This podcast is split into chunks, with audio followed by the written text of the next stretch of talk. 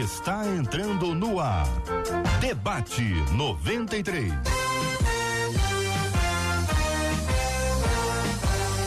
Realização 93 FM. Um oferecimento Pleno News. Notícias de verdade. Apresentação J.R. Vargas. Alô, meu irmão. Alô, minha irmã. Aqui fala J.R. Vargas, estamos de volta, minha gente. Começando aqui mais uma super edição do nosso Debate 93 de hoje, nessa sexta-feira, dia 9 de dezembro de 2022. Que a bênção do Senhor repouse sobre a sua vida, sua casa, sua família, sobre todos os seus, em nome de Jesus. Bom dia para os nossos queridos debatedores, Pastor Gilton Medeiros, muito bom dia. Seja bem-vindo ao Debate 93 de hoje. Bom dia, JR. Bom dia, amigos ouvintes, aqueles que nos acompanham. A alegria, um prazer, um privilégio estar aqui de volta. Alegria nossa, querido pastor Gilton. Virgínia Peles também está conosco. Alô, Virgínia, bom dia, bem-vinda. Dá um seu microfonezinho, querida Virgínia, por gentileza. Isso. Ah, Agora dia, vai. Desculpa aí. É uma honra estar aqui mais uma vez, ainda mais falando desse assunto que é a minha praia. Benção puríssima. Pastor Robson Alencar também está conosco no debate 93 de hoje. Bom dia, Pastor Robson. Bom dia, JR. Bom dia aos ouvintes. Muito obrigado pelo convite. Creio que vai ser um grande debate hoje. Benção. Pastor Paulo César Braga no debate 93 de hoje. Bom dia, pastor. Bom dia, JR. Bom dia, amigos, debatedores, aos ouvintes. Estamos aí para estar colaborando juntos, irmãos. Maravilha, querido. Marcela Bassos também está no debate 93 de hoje. Bom dia, Marcela. Bom dia, J.R. Vargas, nossos amados debatedores, nossos ouvintes que já estão ligadinhos lá na nossa página do Facebook. Claudete da Silva, Zilma Rocha, hum. Gledi Pinto, a Celita hum. Vieira, hum. Maria Pereira, Bernardete, todos eles dizendo Bom dia para a família 93. É isso aí. Nós somos uma família, estamos juntos no nosso Facebook Rádio 93.3 FM, assim como também tem uma outra parte da família que se reúne lá no nosso canal no YouTube. Por lá o Marcos Vinícius já chegou dando. Bom dia, JR, Marcela, esse povo de Deus abençoado por Deus e diz, ó, um povo cheio da presença de Deus, como os nossos debatedores, os quais eu amo. Olha, Marcos, que coisa boa. Já chega dando essa curtida. Nosso canal no YouTube 93 FM Gospel. Participa com a gente, dando a sua opinião no programa de hoje. E o WhatsApp, como bem diz o JR, em temas como o de hoje, é, é melhor que você Não vai falar do marido, não vai falar é. do marido ou da mulher. Ou às é. vezes do genro, do, é. do genro, então capaz de aparecer uns três ou, ou quatro Pode dúzias. Três ou quatro dúzias sobre esse assunto, mas não vai falar isso é, no Facebook e no YouTube, né? Que não fica bem, né? O melhor é o WhatsApp, é. gente. Por isso tá aqui, ó, na minha mão, 21 96803 8319. 21 96803 8319. Muito bem. Hoje é um dia normal, normal. normal, normal, normal. Tem nada, nada diferente acontecendo. Tem, pastor Robson? Hoje? Não. Tem, pastor Gil? Hoje é o dia que o Senhor nos deu. Aí, ó. Tá vendo? Dia normal, dia que o senhor nos deu. É isso, pastor Paulo? E para alegria ser completa a vitória do Brasil. É, a vitória do Brasil. Muito bem, então hoje é um dia normal, dia de jogo do Brasil. Meio-dia, né? Meio Será que o jogo vai atrasar para dar tempo? Eles vão aguardar pela gente. Porque, pra te dizer, tô olhando pros debatedores aqui, eu duvidei. Eu duvidei. Eu, eu duvidei que vocês que vocês aqui. estariam foi. conosco, viu, Pô, gente? Garantiu, assegurou. Garantiu. Eu olhei e falei assim: vai aparecer alguém que vai dizer, ah, teve um probleminha aqui com a minha unha, tá encravada. Hoje acordei com a voz assim um pouco embargada. Mas não. Olha. Todos fiéis, olha aí. Todos, isso, isso, também é uma seleção, né? Também é uma seleção. É... Muito bem. Quero agradecer aqui os queridos debatedores e os nossos ouvintes que não vão nos abandonar. Não. Aí nós não vamos terminar é, depois do tempo.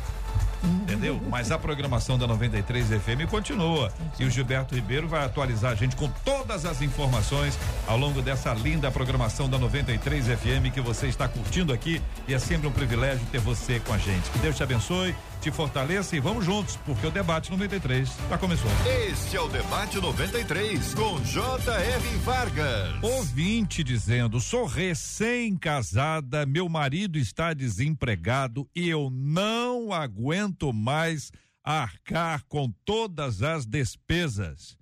Eu confesso a vocês que eu fiquei assustado, por isso dei essa ênfase. Recém-casada, não aguento mais. Puxa, passou rápido, hein? Apesar dele não ser acomodado, ele não é acomodado, entendeu, pastor Robson? Ele não é acomodado. Ele não pensa no amanhã e gasta demais. Ele não é acomodado, por isso ele não pensa no amanhã e gasta demais. Se fosse acomodado, talvez não gastasse tanto. Ou não. Ou não. A ouvinte diz: Eu estou endividada, estou sufocada, trabalhando feito uma louca, sem poder sequer comprar. Virgínia, um brinquinho para mim abro mão das coisas por nós e ele nem de carro deixa de andar para economizar, pastor Paulo. Reclamar do desemprego do meu marido, pastor Gilto, é egoísmo? Tenho que abrir mão de comprar coisas para mim, o brinquinho, para sustentar um homem que só gasta. O comportamento inconsequente do meu esposo é normal? E aí? Pastor Gilto, vou começar com o senhor. É, JR, nós estamos diante de uma situação que é comum. É? Infelizmente é comum. Embora não seja exclusivamente a situação de homens serem gastadores. É? Homens e mulheres, talvez estatisticamente, Hum. sejam mais ou menos. É, tenha mais ou menos o mesmo comportamento. Olha. Agora, evidentemente, no caso específico, no caso concreto, o homem se comporta de uma forma infantil, esse é um comportamento infantil, se comporta de uma maneira egoísta, e aí todos os problemas se acumulam.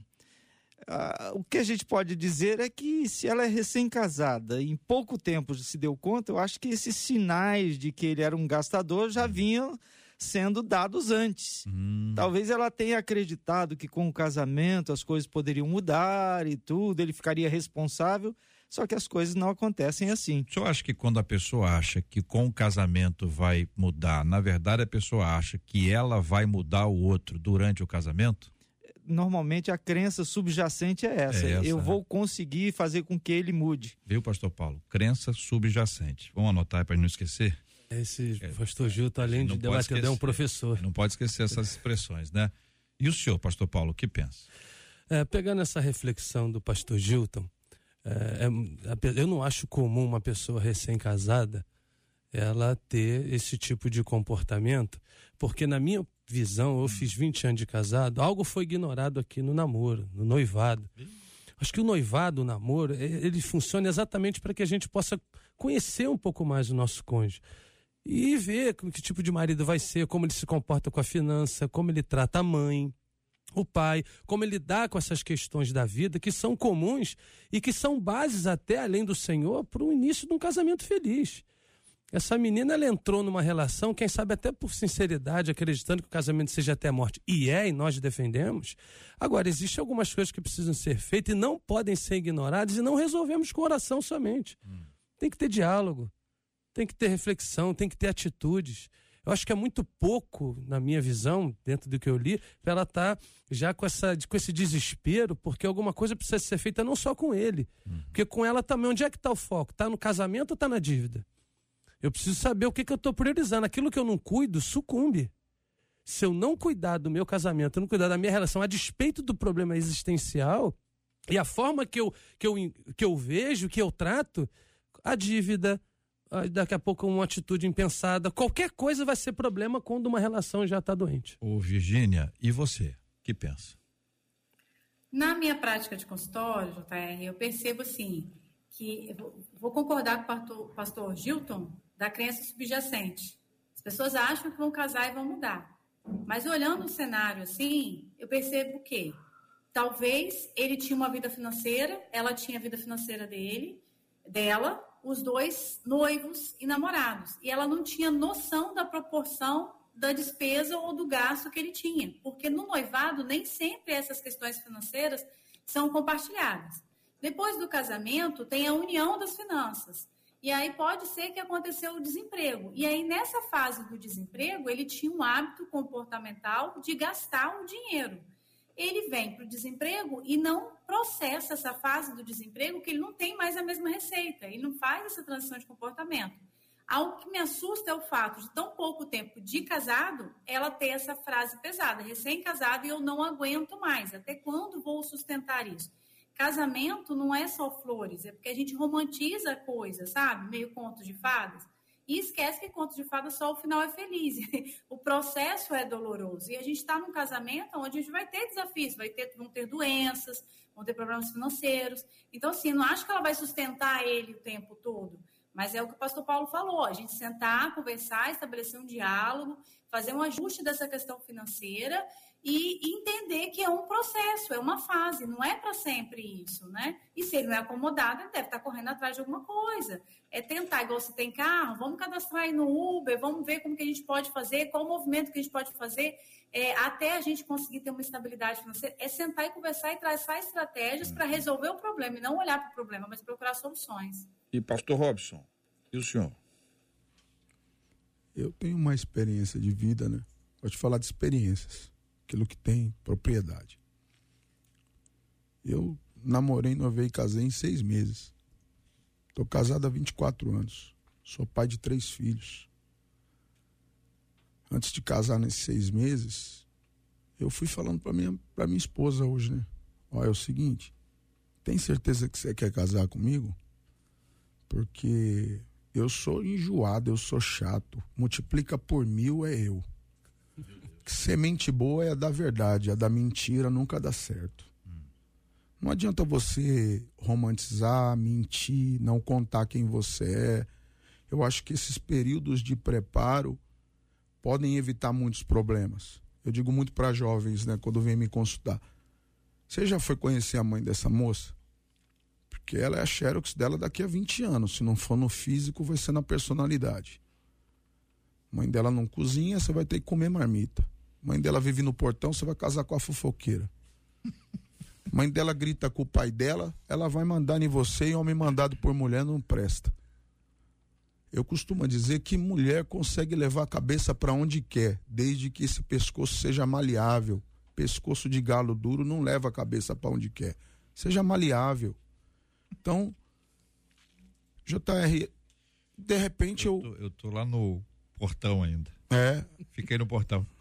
É, ficou no portão. Né? Como é que é o negócio? Se a mãe fica no portão. Se a mãe ficar no portão, você vai casar com a fofoqueira. A fofoqueira, é, rapaz.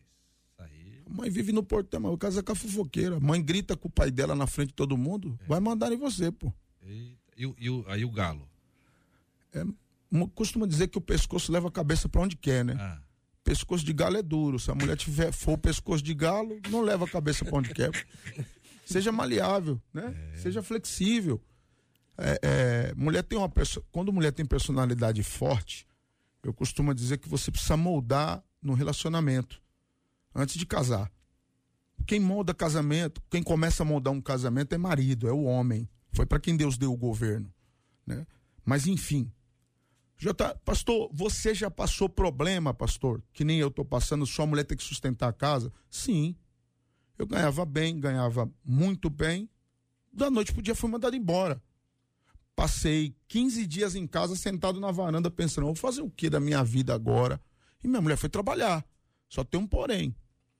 É, alguém pode até pensar que é mentira. Eu fui vender bala na Tijuca, pô. Trabalho não, não humilha ninguém, uhum. dignifica as pessoas. Sustentei minha família, paguei minhas contas, comecei a trabalhar. No segundo mês eu trabalhando, minha mulher chegou com o cartão do pagamento dela e disse assim: Tá aqui, ó. Você vai administrar. Por quê? Você pode não resolver tudo, homem. Mas se você botar for o primeiro a botar o peito pra luta, hum. sua mulher vai estar tá com você porque deve é. Agora, tem mulheres, né, em outros lugares do planeta, que, que quando ganham mais, elas, elas, o negócio do galo aí muda, é. né?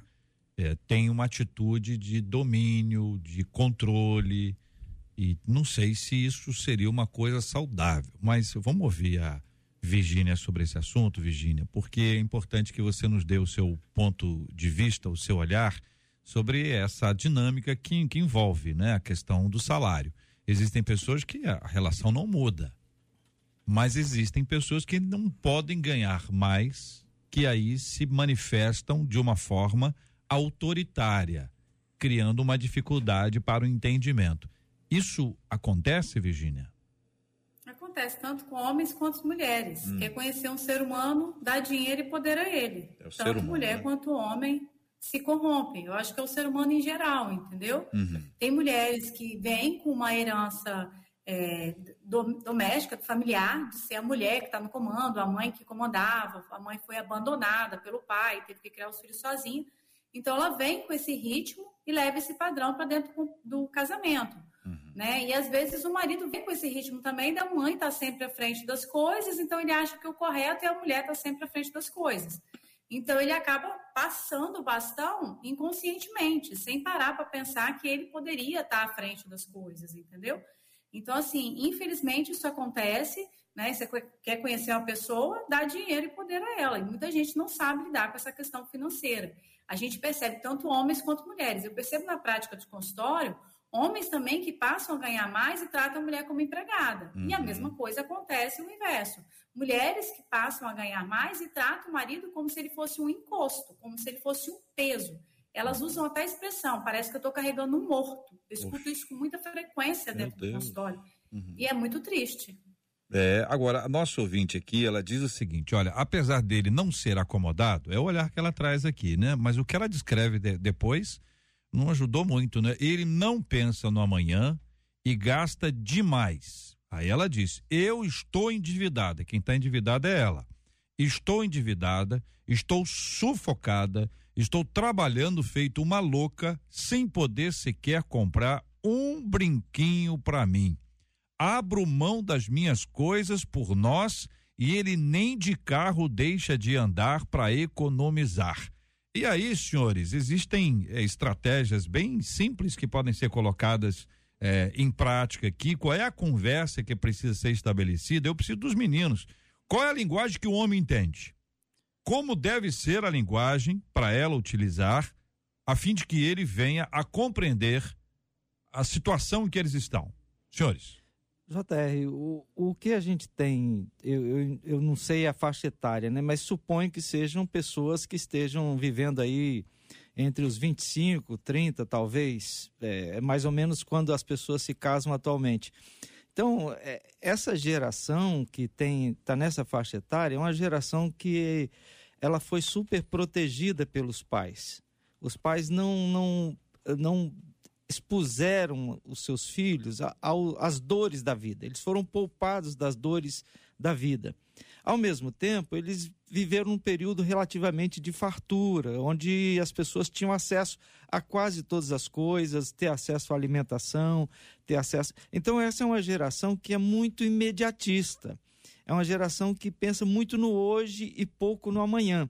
Então, o comportamento desse rapaz reflete um pouco disso.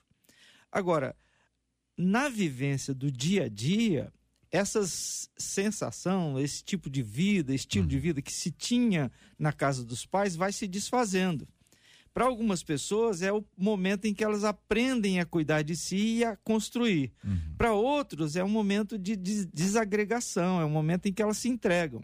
Então eu acho que há a necessidade de muita conversa entre eles. Uhum é, é, o principal é Mas conversa. Como é que ele entende? O que, o que o senhor está falando de conversa, naturalmente, do seu ponto de vista, a conversa ajuda muito, mas o senhor bem sabe que alguns homens não gostam de trabalhar esses assuntos, né? Nem assim discutir relação, nem nada. Então, assim, existe uma forma prática, meninos, para poder ajudar nosso ouvinte, assim, olha, olha, ouvinte, uma possibilidade é essa, uma possibilidade é aquela, entendeu? Eu acredito, JR, que hum. ela já dá, dá, dá, nos dá um gancho aqui, que ela diz: o comportamento inconsequente do meu marido é normal? Bom, se é inconsequente, não é normal. Então, assim, ela diz que está fazendo o possível para economizar e ele nem aí está. Eu acredito que por mais que ela se sacrifique, se ela se endividar duas vezes mais do que está hoje, ele vai continuar do mesmo jeito porque ele, o, o que ele está vivendo hoje, quem sabe até dramas emocionais, fugas, é alguma coisa que ele não está satisfeita com ele mesmo e não percebeu que isso está afetando não somente a relação dele, o casamento dele, a vida financeira está indo embora, e aí daqui a pouco no amor que aguente. Uhum. Não há, não há sentimento que suporte a uma atitude dessa. Então, como ela, se ela acredita ainda no casamento, eu acredito que sim, ela precisa. Ela está dizendo que ele anda de carro mesmo assim, já tá. Então Uhum. não bota gasolina. É. Então ela tem que tomar algumas atitudes, além do diálogo, de não fazer, de não proporcionar a ele também algumas coisas que possa trazer mais facilidade. E aí eu vou no que o senhor falou, conversar. Mas não é aquela conversa, meu amor, vamos bater um papo. Não, é senta aqui, vamos conversar. Você vai me ouvir agora. Não, sabe aquela coisa? A mulher sabe edifica. A mulher sabe o caminho quando ela quer. Agora, me parece aqui também que talvez as atitudes dela nesse momento não tenham sido as melhores, de repente Parece o melhor tá desesperada, caminho. né? Exatamente. Tá, né, pastor Robson? Às vezes a pessoa vai discutir nada. um determinado assunto. Tá nervosa, né, pastor? Às vezes é difícil ajustar, né? Eu costu- é, um belo dia eu fui sair de casa, viajando muito, né? Hoje não tanto. Quando deu seis horas, eu levantei, fui ajeitar as coisas para viajar. Daqui a pouco o telefone tocou. Nove da manhã. Quando tocou, era uma irmã. Vou dizer o nome, uma pastora. Pastor, eu tô sem falar com o senhor um tempão, tal. Tem uns três meses que o senhor não vem pregar na nossa igreja. Separei do marido. Falei, é, irmã, separou? Que benção, hein? a senhora separou? Por que, que a senhora separou? É, eu vivo 23 anos com meu marido. Nesses 23 anos nunca tive prazer nenhum com ele. Ou, óbvio que eu entendo que é em todos os sentidos da vida. Aí, olhei para minha esposa, minha esposa fez assim: ouve. Então tá bom, vou ouvir. Fiquei ouvindo até 6 horas da tarde, da noite, né? Acabei de ouvir, eu falei: ó, não posso falar muita coisa porque seu esposo não está aqui. Mas eu vou dizer uma coisa para a senhora: a gente só multiplica aquilo que tem prazer, irmã. Sim ou não? Ela sim. Se não tem prazer, a gente não multiplica. Dói, não multiplica. Não sou sadomasoquista. Então vamos lá. Eu vou pegar um detalhe para falar num todo, tá? A senhora está falando com um sacerdote. Olha só, a senhora tem três filhos: um de dois, um de sete e uma de 14. Como é que em 23 anos não tem prazer nenhum e multiplica três filhos? Tem alguma coisa errada. A gente só sabe o que é ruim, JR, quando a gente sabe o que é bom. Não dá para saber uma coisa se não saber a outra. Então, as pessoas, se ela sabe o que está de errado, é porque ela tem o remédio. Ela sabe o remédio, o caminho de remediar isso e começar a consertar. Então, se não está fazendo isso, o problema só vai aumentar. Então, acho que as pessoas, como disse o pastor, têm que conversar. Ninguém tem um mantra. Como é que eu vou fazer agora? Não é uma confissão positiva da mente. Conversa, diálogo. Lá em casa costuma dizer que discussão demorava muito tempo no começo do casamento. Hoje não demora cinco minutos. A gente se entende com um olhar. Chega. Acabou. Não é? A gente vai amadurecendo, vai melhorando. E eu nunca venço. No Não. final. Isso que eu não. É, eu também não. 20 Lá anos. pode ter É. fel. É. É, porque lá em casa, depois assim, quando Os chega dois- de noite, tem que ter mel. Os dois nu- nu- nunca vencem. Eu nunca vi, dificilmente eu Ah, vejo nunca viu? conseguir, no final de uma discussão com uma Vencer. mulher, prevalecer. É. É. Então agora mudamos aqui o nosso Ela quadro. fala cinco virou horas. Lamentos masculinos. Depois ela diz assim: eu, não, eu mas- nem vou dizer nada, tá? Ah. Ela já falou cinco Já horas. falou. tu- Ah, tu- É por aí, pastor. Gostei, a, pastor. a Virgínia só tá olhando, olha esses homens, essas conversas. 11 horas e 24 minutos aqui na 93 FM. Marcela, e aí? O que que o povo, o povo tá falando? O povo tá falando, tá? Tanto as mulheres quanto os homens. Uma delas, das nossas ouvintes, diz assim: Eu acho que essa irmã tem que se posicionar, porque tá cômodo demais para ele. Vou entremear com as opiniões masculinas. Um dos nossos ouvintes disse assim: Ué, gente, mas essa história parece a minha. Só que aqui quem sofre sou eu. Que isso, irmão? Minha mulher acabou com todas as minhas economias. Eu não Mistério. tenho mais nada. Que isso, calma aí. Ah, uma outra ouvinte pelo WhatsApp disse assim: Eu já passei por isso. Realmente nenhuma mulher suporta assumir a casa, porque biblicamente falando, o papel de provedor é do homem. Aí um ouvinte disse assim, lá no Facebook: O homem é o provedor. Se ele perdeu o emprego, tudo bem, ela pagar as contas. Agora, ele fazer o que está fazendo, ele é um preguiçoso aproveitador de mulheres. Isso? ouvinte. Quem falou isso? Um ouvinte. Um ouvinte. Um ouvinte. Calma aí, irmão. Aí uma Calma aí, outra ouvinte disse assim: O meu marido Hum, perdeu o emprego. Me matei de trabalhar para pagar as contas. Sabe o que aconteceu? Hum. Ele me deixou por outra. Cabeça vazia, oficina do diabo, disse essa ouvinte. Ainda escreveu assim: Hum. manda ela vigiar. ó. Um outro ouvinte disse assim: Ô, gente, Ah, acho melhor se parar com esse negócio, tá? Porque quem gasta muito mais do que homem é mulher. que isso, gente? Disse o ouvinte. Um ouvinte. Um ouvinte. Eu tô indo um ouvinte e uma ouvinte. Aí uma ouvinte no WhatsApp contou uma, história, uma história e disse assim. Hum, assim mesmo, escreveu assim. Hum, o meu tem. São oito anos aposentado aí da vida militar. E eu passo por tudo isso que essa ouvinte disse que passa. Que isso? E eu sempre me coloco em último lugar. Eu estou me vendo nesse caso do debate. Mas o homem não é aposentado? Meu marido, ela continua, só quer gastar. Ah. E não tem noção da vida, É. disse ela pelo Olá, WhatsApp. É, obedeceu, seguiu ordens muito tempo. o cara seguiu ordens muito tempo. Ô, Virgínia, você só fica olhando aí, Virgínia. Quero saber a sua opinião sobre esse assunto aí, enquanto os meninos estavam soltinhos aqui. É, eu tenho mil coisas pra falar, mas tá- ah, vai começar o jogo, aí não posso ficar falando. Se deixar, eu ficar lá falando aqui a tarde toda. O que acontece? Igual o ouvinte que falou no WhatsApp, o que, que ela tá fazendo? Ela tá se anulando. Né? Ela tá fazendo as coisas pro marido, se anula, e aí uma hora essa conta pesa. Igual o pastor Gilton falou também, essa geração é uma geração líquida, é imediatista, quer as coisas resolvidas rápido, se não são resolvidas, é melhor abandonar o barco. Então você vê que não aguento mais, né? Quantas opiniões as pessoas, ó, toma cuidado, fica alerta e tal. Na prática, do consultório, eu percebo o que a Marcela falou de um ouvinte. É a questão de que a mulher foca tanto em trabalhar e pagar a conta, esquece do papel dela principal de ser mulher e ser feminina, se torna um pouco masculina, cai a frequência sexual, eles passam a não ter mais relação, passam a não ter mais intimidade. Ela pega esse papel de provedora, pega o papel dela de mulher, pega o papel do marido, pega a função materna, paterna, se sente na situação de ter que resolver tudo, não tem aquela disposição para o momento de intimidade, e como o próprio ouvinte falou aí, né, cabeça vazia, piscina do diabo, acaba que o cara, com tempo livre, se envolve com outra pessoa, que hoje em dia é uma coisa muito fácil, por causa do WhatsApp, rede social, acaba caindo no adultério e quando a coisa passa, a situação se resolve, já tem outra pessoa no meio. Então, assim, eu vejo uma série de coisas acontecendo porque é muito comum a prática de consultório. O que, que eu deixaria de receita, assim, receita entre aspas, que não tem receita, né? Mas uma receitinha que eu falo que é a fórmula da comunicação. Na hora que você vai conversar, igual os meninos falaram, né? Vocês comentaram, é difícil para o homem aceitar esse tipo de diálogo. Realmente, nem todo homem está disposto a esse diálogo. Nem toda, toda mulher tem a sabedoria, né? Mas aí o pescoço mole, né? Não o galo duro, mas o galo mais, o galo mais novo, o galizé ainda com mais habilidades, né? Indo com a, com a ideia do pastor Gilto que a gente está na fase de 25, 30 anos, uma flexibilidade, uma resiliência.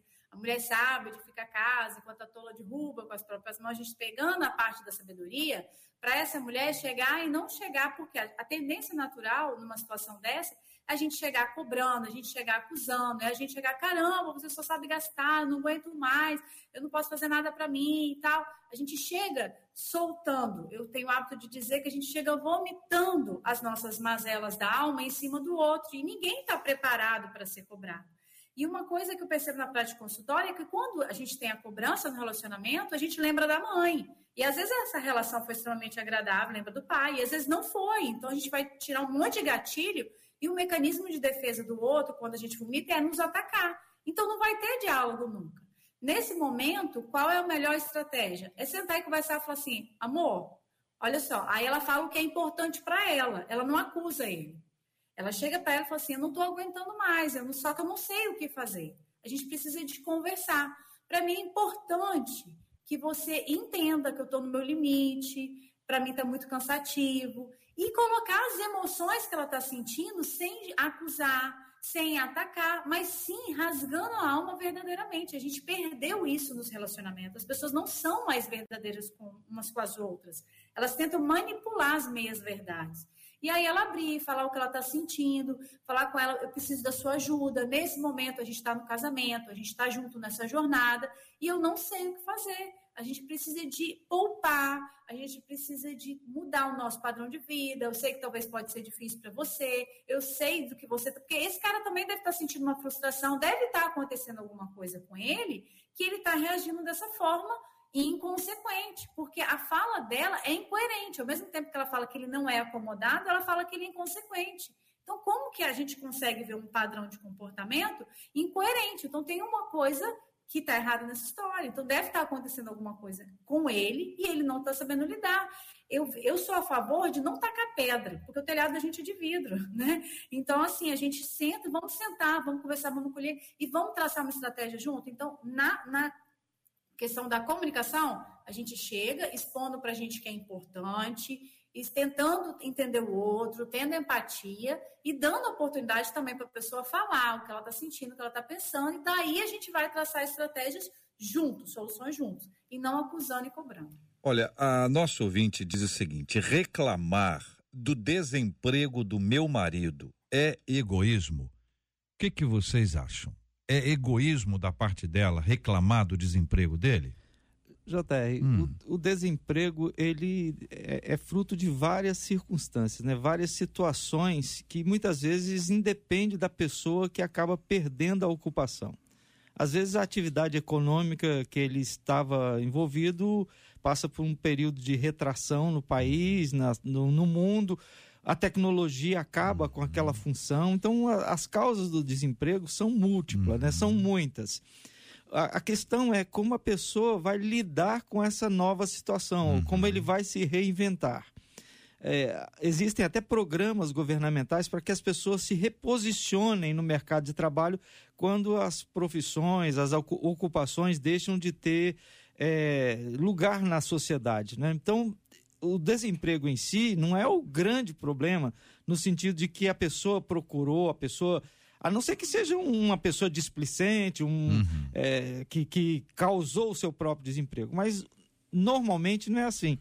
Agora, a pessoa que está vivendo isso, especialmente o homem, ele associa a sua, é, a sua vida, a sua, o seu desempenho, a sua autoestima a estar ou não estar empregado. E quando ele está desempregado, ele quer se afirmar e talvez seja por isso que esteja gastando. Ele não abre mão do carro, porque uhum. ele quer dizer que ele ainda é alguém, ele ainda é alguma coisa. Então, acho que no caso, ela simplesmente reclamar do desemprego é, é falta de, de visão. É como você pode se reempregar, como você pode se reencontrar no mercado de trabalho. O que fazer para você ter um novo emprego? Hum. Se ele não é acomodado, como ela mesma diz. É. Então seria uma forma de entender que o desemprego ele acontece, né? Quando a gente não causa, né? Quando a gente não é a causa do desemprego, ele acontece com todo mundo, pode acontecer e não seria egoísmo, então, mas seria uma forma de menosprezar ainda mais se ela ficar martelando isso. Ela precisava dar uma revigorada nele, mostrando outras possibilidades, até para ele se reinventar nessa área. A segunda pergunta, Pastor Paulo, que ela faz é: tenho que abrir mão de comprar coisas para mim? É meio dura essa frase. Vou, é. vou ler de novo. Tenho que abrir mão de comprar coisas para mim para sustentar um homem que só gasta? Bom, acho que foi assim. Acho que a sua primeira pergunta eu responderia até melhor, mas você é, foi não, tão é. incisivo na é, segunda. Porque ela não falou do. É, não, foi, não foi leve. Não o foi tom leve. aqui foi para cima. Bom, eu acho que quando a gente entra numa relação hum. e são jovens, a gente já chegou à conclusão que parece que são jovens, assim, recém-casados. Eu ainda sou da moda antiga, já. É? Eu ainda procuro sentar com os casais que ainda vão, que vão se casar. Pelo menos dois encontros eu tenho se não abro mão disso, até para a gente poder orientar nesse tipo de coisa, porque ninguém escolhe a crise que vai enfrentar, ninguém diz o tipo de crise que vai enfrentar numa relação. Elas simplesmente vêm, elas vêm, e sem aviso prévio. Pode ser desemprego. Eu agora, estava atendendo um casal que a mulher foi diagnosticada com câncer e o cara falou que não vou suportar aquilo e foi embora. Então, assim, percebe como é que as pessoas. Eu acho que o, a, o fato, é, o desemprego é só um estopim para aquilo que de repente ela já não quer mais. Porque qualquer um pode abrir mão de alguma coisa no casamento. Tanto o homem quanto a mulher. Numa fase de desemprego, ela pode sim abrir mão por um período. Bom, amor, vou abrir mão disso aqui, isso aqui eu não vou fazer. Vamos vender esse carro aqui, vamos fazer isso aqui. Porque tá com carro, tá desempregado. Gente, vende o carro.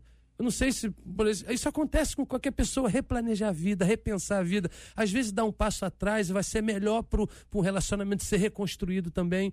Aproveitar essa crise não para desespero, mas para uma oportunidade de repensar aquilo que de fato tem valor para os dois e não para um só. Então, por um momento ela pode abrir mão. Agora, abrir mão sempre, vai ter uma hora que ela vai cansar. É, pastor Robson. Abrir mão. É, sempre. Ela está reclamando. Ela reclamou, por exemplo, pastor que ela não pode comprar nem um brinquinho. Um brinquinho. Um brinquinho. Eu, eu falo sempre para casais assim: casamento não vem pronto, né? Tem que ser construído. E não adianta, por mais que você se conheça no relacionamento, a irmã Virgínia ali deve saber bem, você não vai pegar, irmãos, e adivinhar tudo, conhecer tudo, né? Eu trabalho um pouco psicologia e às vezes você conhece uma pessoa de olhar, fisionomia, conversar, mas você não vai saber o que está lá no âmago da pessoa em si, né? Pode ter frustração anterior, algumas coisas.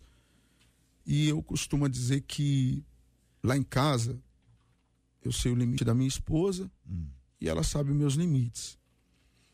Eu costumo dizer que um casal, principalmente homem, como o pastor disse que é da moda antiga, pode não ser caro o que você dá para sua esposa, desde que aquilo que você leve para ela represente que você só comprou porque você pensou nela o tempo todo. Você pode ter certeza que isso vai fazer mais significância do que algo caro que não tem nada a ver com ela. Que não tem nada a ver com ela. Então, quer dizer, não precisa ser caro para ser valioso. Para ser valioso. Valioso tem a ver com o sentimento, com a lembrança que ele teve. Isso. Vai demonstrar. Uhum. Então eu acho assim, eu eu é, eu tive uma experiência assim impressionante com a minha, são 24 anos de casado, é impressionante. Minha mulher morou comigo num barraco 20 anos. Nunca reclamou. Nunca reclamou. Barraco que eu digo era uma casinha simples. Uhum. Uma casa simples telha de amianto lá, tinha ar-condicionado, tinha geladeira, tinha fogão, tinha tudo. Mas tinha dia que chovia mais dentro do que fora. Pô. É telha, correto? Uma, um quintal cheio de manga, cheio de árvore, é telha. Uhum. Nunca reclamou. Tinha carro, Robson? Tinha. Uhum. Minha mulher nunca disse assim, vende o carro e bota uma laje aqui. Nunca. Ela sabe que nós vivemos num mundo de aparência. E eu precisava trabalhar, eu precisava dos veículos para trabalhar. Mas enfim, Hoje eu moro numa boa casa. Hoje eu moro numa cobertura. Uhum. Só tem um porém, irmãos. Nada que eu pude fazer para melhorar a vida da minha esposa, eu deixei de fazer. E nada que ela pôde fazer para melhorar a minha vida, ela deixou de fazer. Eu acho que tem que ter uma balança entre as duas. Uhum pessoas. Parece estar tá desencontrado é, agora é, estão aqui. Parece estar tá desencontrado. Está tirando para um lado, está tirando para outro lado. E se não arrumar isso logo, vai ficar complicado. Ele pode ter tido uma história de ser uma pessoa com recursos ou pelo menos sem muita habilidade para poder gerir as finanças e agora precisa ajustar porque senão vai complicar. São 11 horas e 38 minutos, minha gente. Já saiu. Deixa eu dar aqui o resultado. O resultado não. Resultado. resultado. É maluco o resultado? Tá vendo? Que cabeça é essa? É, não. Começou ainda não. Ou já começou? Começou? Mais cedo? Não, eles vão esperar a gente. Pode ficar tranquilo, eles vão esperar a gente. É o seguinte, a escalação. Escalação, por favor. Alisson, Militão, Marquinhos, Thiago Silva, Danilo, Casimiro, Paquetá, Neymar, Rafinha, Vinícius Júnior e Richardson. Timaço, hein? Timaço. Esse é o time que entra em Esse campo. time é muito bom. De todos eles aí, tem dois que sobressaem, né? O Paquetá e o Vinícius Júnior. São dois que sobressaem. e tem dois no banco que também são excelentes. É Pedro e Everton é, Ribeiro. Eu não sou clubista. Imagina. Eu sou torcedor do Brasil. É, tá clubista eu não sou. Até sou contra. Você fica, ah, porque o meu time tem que ser do meu time para estar tá lá na sede. Não, eu acho que não pode. Hum. Mas o, o Paquetá e o Vinícius Júnior e o Pedro e o Everton Ribeiro, eles sobressaem. É verdade. É verdade. Não tem o que dizer, eles são melhores que os outros. Tem que ter misericórdia. Não é? São 11 horas e 40 minutos, minha gente. 11 horas e 40 minutos, vamos aqui ouvir. Vou tirar essa trilha aqui que agora vai mudar o negócio. Aliás, aliás. Tem história, viu? Tem história. É, tipo isso aí.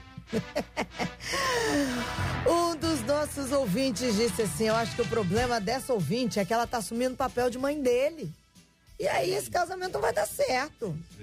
Vai ter complicação. Uma outra ouvinte disse assim: Eu trabalho, ajudo muito meus, meu esposo com as despesas. Esse esposo está empregado, tá, gente? Mas ela disse assim: Só que eu notei que desde que eu voltei a trabalhar, eu não consigo me cuidar por conta das despesas que ele coloca em cima de mim. Se cuidar seria. Aí ela dá o exemplo. Ah. Há meses não consigo fazer unha e cabelo. Puxa. Apesar dele estar trabalhando, Hum. o, o mais pesado fica pra mim. Então tá complicado. Há meses. ela. Há meses. Ela usou a expressão há meses. Aí uma outra ouvinte. É, é, isso, é uma ouvinte. Pelo WhatsApp ela disse assim: Bom, gente, se ele não consegue segurar financeiramente, Hum. pelo menos ajuda na- nas tarefas domésticas. Ah, Pra facilitar aí, um ó. pouquinho o peso da mulher Aham. disse essa ouvinte. Há uma outra ouvinte, estavam contando história de carro, né? Aí ela disse assim: meu marido e eu compramos um carro, tá? A minha parte eu paguei à vista. O carro, quando eu precisava do carro, o carro nunca estava bom. Mas para ele, sempre estava ok. Ah, porque é excelência, né? Eu iria, no, eu tinha que ir no mercado, eu tinha que me virar para ir sem carro. Que isso. Até que um dia, disse ela, eu tirei a bateria do carro. Escondi. Até ele perceber que o carro era nosso. E se eu tinha que andar a pé, ele também ia ter que andar a pé. Que isso, pastor. Pastor Paulo falou que não Melhorou. encheu o tanque. Disse o- A irmã foi lá o e tirou a bateria Paulo, do carro, é. Paulo. Ela tirou Eu a. tentei amenizar bateria. um pouco, mas as, as pessoas isso. nos surpreendem, né? As A irmã, a, atitudes são irmã, sempre. a, irmã, a irmã é mecânica. A irmã foi lá e tirou a bateria do carro. Já não precisa chegar nesse ponto, né? Ou precisa? Precisa. Olhando pro Paulo, precisa, Olha, Paulo. eh, não preci- eu acredito, não, não deveria precisar. É. Mas se ela entendeu tá, que foi feita aquela lista, é só a linguagem que ele entende, porque tudo é como o outro entende, já até. É. Tem momentos que algumas decisões um pouco mais radicais têm que ser tomadas. É. Quando o cara tá um pouco desenfreado, não sabe quem ele é, onde ele quer chegar, a mulher ela já fez de tudo, abriu mão de tudo, não consegue fazer, ela não faz mais nada, ela tem que dar o jeito dela. Ou ela morre. Meu Deus. Ela sucumbe, ela não vai aguentar e vai explodir. E aí onde tem as tragédias que a gente vê em um monte de lares aí. É, a tarefa doméstica, Virgínia, é, como soa? Pergunta importante. Como soa ta- quando o marido eh, se ocupa das tarefas domésticas enquanto a esposa, num período, enfim, eh, está nas atividades profissionais, a mulher está na- nas atividades e o marido passando esse período desempregado, ou mesmo está estudando para um concurso, que muita gente faz isso, é concurseiro, está lá. É, ele, quando cuida das coisas da casa, soa para as mulheres como. Soa como? Melhor deixar só você responder. Como? Não, eu, eu- talvez ele até ajuda. Eu acho que ela nem reclamou Não, mas disso. como porque- soa para uma mulher quando o marido se ocupa das tarefas domésticas? Como é que se chega para a mulher? Isso não é mais que obrigação dele. Olha a gente está tá vendo? casada, a casa não é minha, Tá a casa vendo? Não, é, nossa. não tem reconhecimento, não tem parabéns. Você esperava um parabéns. Olha, a carinha deles um aqui, ó. reconhecimento A, a carinha deles. Olha, é ou não é, Paulo? Fala pra mim. Eu esperava um reconhecimento. Você Cláudia esperava- tá ouvindo agora. não Esperava os não. parabéns. Gilto, esperava os parabéns? Não, né, Gil? Gilto é muito assim, ponderado. na verdade, na verdade depois de lavar as louças hoje de, de manhã do não. café, Sei. eu já estou habituado. Tá então habituado. já faz parte Agora, da rotina. A Virgínia, a Virgínia chegou, chegou pesado, Virgínia. Não fez mais a sua obrigação. Podia dar uma animada na Eu pessoa. acho que ela tá com algum problema assim Olha psicológico. Deve ter acontecido alguma coisa nessa casa. É. Se a gente está dividindo as contas e eu trabalho fora, é porque é uma prática muito comum, natural dentro do meu relacionamento, e eu vejo que é a prática de muita gente no É. consultório também. Se a gente está dividindo as contas e eu também trabalho fora, o que custa se eu vou chegar para fazer almoço e Hum. ele chega um pouquinho antes dele lavar a louça, ajeitar as coisas para mim não e me ajudar, compartilhar? Igual É. eu tenho quatro filhos. Aham. Não é fácil. É uma rotina aceleradíssima. Eu trabalho e ele também. Então, se a gente não pegar como uma equipe, como um time de futebol, Sim. a gente é uma equipe, cada um joga a bola para o outro e o outro pega, sem ter que falar assim, ó, pega a bola aí, Quem, rapaz. quem Ó, que é o técnico? Quem que é o técnico do time? Aí a gente tem o técnico que é ele e eu que sou a parte da avaliação física, né? Aquela de que, ó, vamos consertar isso aqui e Ah, tal. Né? sei, sei. Então, assim, a gente passa a bola um pro outro, você não vê ninguém agradecendo, obrigada que você me passou a bola e eu consegui fazer um gol. Então, eu vejo muito essa questão do relacionamento. Como é que. Mas então, você não acho acha, que ter Virgínia, que no- no- no- Ai, obrigada. No começo, louça, no começo, assim, com a pessoa, assim, vamos supor, vamos supor, tem gente acompanhando a gente que não está acostumado. Aí quando ele vai lá e lava, ou arruma a cama, ou arruma a mesa, assim, não arrumou lá essas coisas, que não tem, não desenvolveu, não foi criado aprendendo a desenvolver essas habilidades. Não valeria a pena dizer, ó, parabéns, ficou muito boa a mesa, os talheres estão lindos. Não, agradecer faz parte, muito obrigada. Pra dar uma animada, Você- né? É, aí à noite, ó, a noite promete, se prepara, olha, você colaborou, tipo assim, tem uma retribuição, uma gratidão. A Sim. homem entende muito isso, é uma prática que eu tenho muito no consultório, é isso. Pô, o marido foi legal com você, custa o quê você retribuir sendo legal com ele? Porque a gente tem que dar o nosso melhor, entendeu? Então, assim, eu vejo que é, ele colaborar com a casa, não- eu não vejo que seria assim, ah, ah, porque eu estou desempregada, eu vou colaborar. Independente se ele está desempregado ou não, ele tem que colaborar. É a minha visão, porque a casa é nossa, é igual o pastor Gildo falou. Aí, lavou a louça do café da manhã, que bom que lavou, muito obrigado, legal, mas não precisa ficar tensa, igual o pastor Robson falou, 24 anos de casado, pensa, 24 anos de casado, ele lavou a louça, muito obrigado, ele arrumou a cama, muito Não, mas no comecinho, quando a pessoa assim, não está muito acostumada, entendeu? Eu tô pensando assim, naquele ouvinte que está ali, ele, aí ele faz alguma coisa e a mulher vai lá e dá uma, entendeu? Eu vou te falar uma prática de, de que eu tenho na Ah. minha vida, no meu casamento, é o quê? Meu marido foi lá e me ajudou. Eu vou lá e faço uma comida gostosa para ele, preparo um café. Eu Uhum. saí, fui na rua, lembrei, comprei uma coisinha que ele gosta. A gente Sei. tem essa prática de um fazer por outro, dando o seu melhor, independente do que foi feito. Mas Certo. quando é feito, a gente faz até um pouco a mais. Agora- Acho que isso tem que fluir sem obrigatoriedade, porque senão vira cobrança, Uma- aí fica pesado. Uma outra coisa, uma outra, não, parece que eu ouvi uns gritos aqui no estúdio. É, uma, uma, uma, uma outra coisa, mais ou menos, uma, uma outra coisa, já nem sei o que eu ia falar mais. Entendeu, Robson? Olha, eu vou te Então dizer, tá bom, eu não consigo entender esse negócio Ah, de é, dividir. Lá em casa eu não divido nada. é? Tudo é meu, tudo é dela. Tudo é dela, tudo é meu. Sei. Lá eu não divido. Não tem essa. Você paga essa conta, eu pago essa. Não, não, não. não, Isso não existe lá em casa. Entendi. É, é- Eu costumo dizer assim: você vê que tem que fazer, você tem responsabilidade, não espere um pelos outros. Todos criamos uma responsabilidade mútua. Alguém disse pra mim assim, ah, é, que nem uma ouvinte disse aí, é, você trata ele como se fosse seu filho, mas minha mulher me trata como se eu fosse filho dela de vez em quando. Não que eu a não trate também como se ela fosse minha filha. Com meiguice, com amor, com carinho. Coisas que às vezes a gente só faz com um filho. Também. Isso se fala de amor. Amor de verdade. Dar liberdade ao outro. Só existe amor verdadeiro quando não se tira proveito, gente. Não se tira proveito. O amor só é verdadeiro quando não se tira proveito. O amor tudo crê, tudo sofre, tudo espera.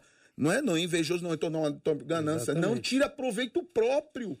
Eu não tiro do próximo, como é que eu vou tirar da minha mulher? E a minha mulher de mim? Eu acho que tem que ser assim. Eu, a- pelo menos lendo a Bíblia, né? Agora, se vocês têm outra concepção, é, mas eu acho que a Virgínia está falando da mesma coisa, só que são pontos de vista diferentes, Virgínia, ou não? Não, é a mesma coisa, Isso. que eu acho que não, não, mas tem eu também não discordei dela, não. Eu só falei de outra forma. Tem que fluir. A gente, tipo assim, é minha- eu, eu vejo assim, até com as minhas crianças. Eu tenho um menino de 9 anos, é um menino, né? Eu falo com ele, não é porque você viu a louça ali que você vai pegar um copo e vai colocar mais um copo na pia. Você vai pegar o copo, vai lavar todas as louças, porque aconteceu alguma coisa que ninguém lavou ainda, porque estava todo mundo ocupado. Se você está livre, custa o quê? Viu um lixo, pega, amarra, troca, coloca. Então, assim, são práticas na rotina que a gente vai é, treinando. Agora, eu queria só fazer uma, uma observação, se, se posso, JR? Claro, Dá tempo? por favor. É, tipo assim, reclamar é egoísmo, né? Reclamar do desemprego do meu marido.